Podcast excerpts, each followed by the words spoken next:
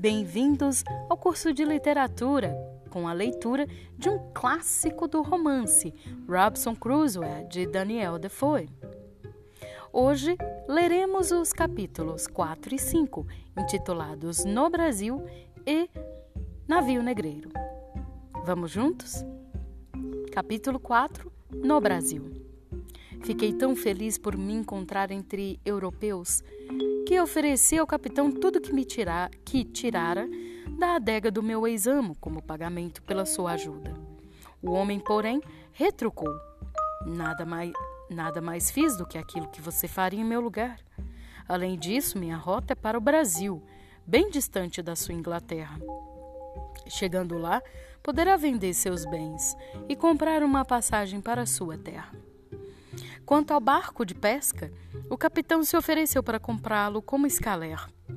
Escaler é uma embarcação miúda de proa fina e popa larga, movida a remo, a vela ou a vapor, usada para prestar pequenos serviços de transporte. Bom, tinha também intenção de comprar Shuri como escravo. Confesso que fiquei encabulado com isso, já que salvara o menino da escravidão e não gostaria agora de vê-lo voltar à mesma sina. O capitão entendeu meus motivos e resolvemos deixar o próprio rapaz decidir seu destino. Shuri acabou aceitando servir ao capitão por dez anos, ao final dos quais seria liberto. Foi uma viagem de vinte dias e fundeamos na Baía de Todos os Santos. O capitão se revelou um homem bem honesto, bastante porque, além de me comprar o barquinho, pagou regiamente pelas bebidas do mouro. Esse homem era dono de engenho no Brasil, na Bahia e, percebendo que eu tinha bom tino de comerciante, fez-me uma proposta. Por que não se estabelece neste país e se torna plantador de cana? Poderia buscar em Londres as libras esterlinas e começaria como proprietário de boas plantações. Obtive licença para residir no Brasil e iniciei minha fazenda. Tinha como vizinho um português, filho de pais ingleses. Seu nome era Wells e logo nos tornamos bons amigos. Após três meses na Bahia, o comandante, meu amigo, preparou-se para regressar à Europa. Dirigiu-se a mim com estas palavras de despedida: Senhor inglês, nunca me chamava de outra maneira. Se o senhor quiser, pode me passar uma procuração para que seu ouro seja transferido de Londres para Lisboa. Posso reverter parte do capital em mercadorias, que tem boa saída aqui no Brasil, e guardar o resto em moeda. Assim, o senhor não arrisca todo o seu capital. Era um bom conselho e eu aceitei. A viagem do comandante correu bem e, ao cabo de alguns meses, o carregamento de minhas mercadorias estacionava na Baía de Todos os Santos. Parecia que a sorte de novo me sorria. Já falava português com correção, tinha bons vizinhos, havia acertado minhas dívidas e comprado terras, que poderiam render mais e mais dinheiro. Era o momento certo de parar e desfrutar uma vida tranquila, como sempre for o desejo de meus pais. Ah, hum, se não tivesse me deixado levar por uma ambição estúpida, teria vivido como um rei naquela terra, bela terra tropical. Insensatamente, acabei entrando num negócio de tráfico de escravos. O tráfico de escravos refere-se ao período da história em que houve uma migração forçada de africanos para o Brasil, de meados do século XVI até o século até meados do século XIX. Contei a meus vizinhos como tinha sido fácil trocar na Guiné ouro, presas de elefante e escravos fortes por bugigangas, tais como miçangas, espelhos, tesouras e machados. Meus vizinhos gostaram da ideia e me propuseram um negócio: que eu capitaneasse um navio em sociedade com eles e na volta dividiríamos o lucro meio a meio.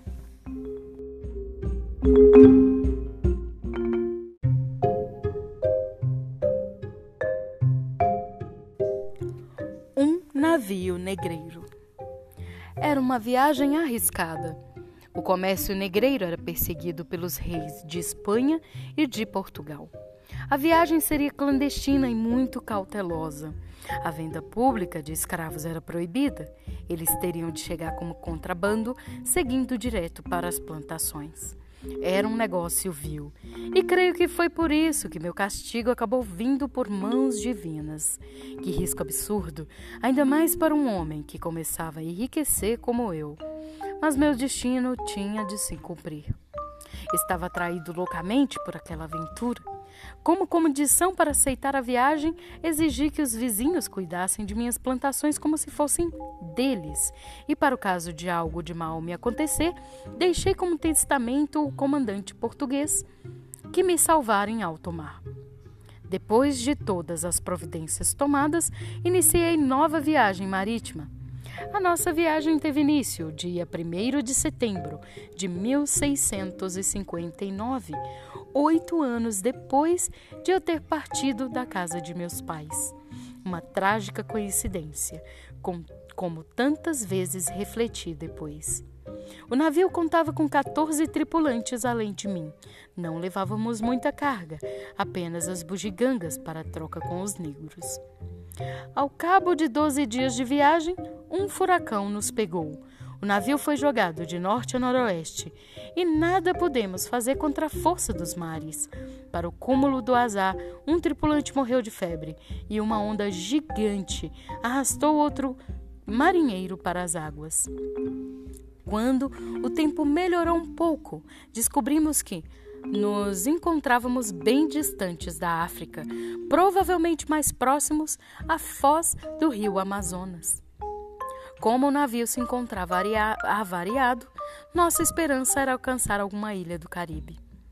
Antes, porém, de alcançarmos alguma dessas ilhas, outro furacão nos apanhou. Era de tal modo violento que o desfecho provável seria um naufrágio. Um dos marinheiros avistou terra e arriamos um bote com a esperança de, chegar, de chegarmos ao local. Logo, porém, o bote se encheu de água. Não tínhamos ideia se a costa era rochosa ou arenosa.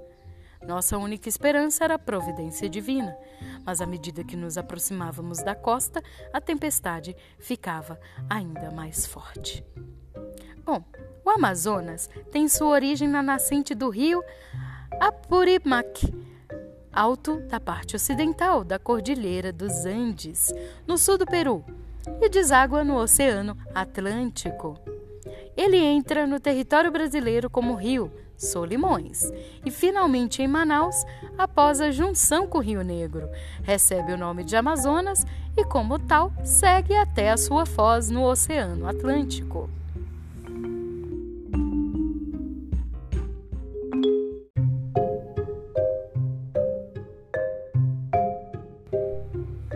Obrigada por escutar esse episódio. Até aqui e até a próxima. No próximo episódio, leremos os capítulos 6, O Naufrágio, e o capítulo 7, Ilha ou Continente. Até lá!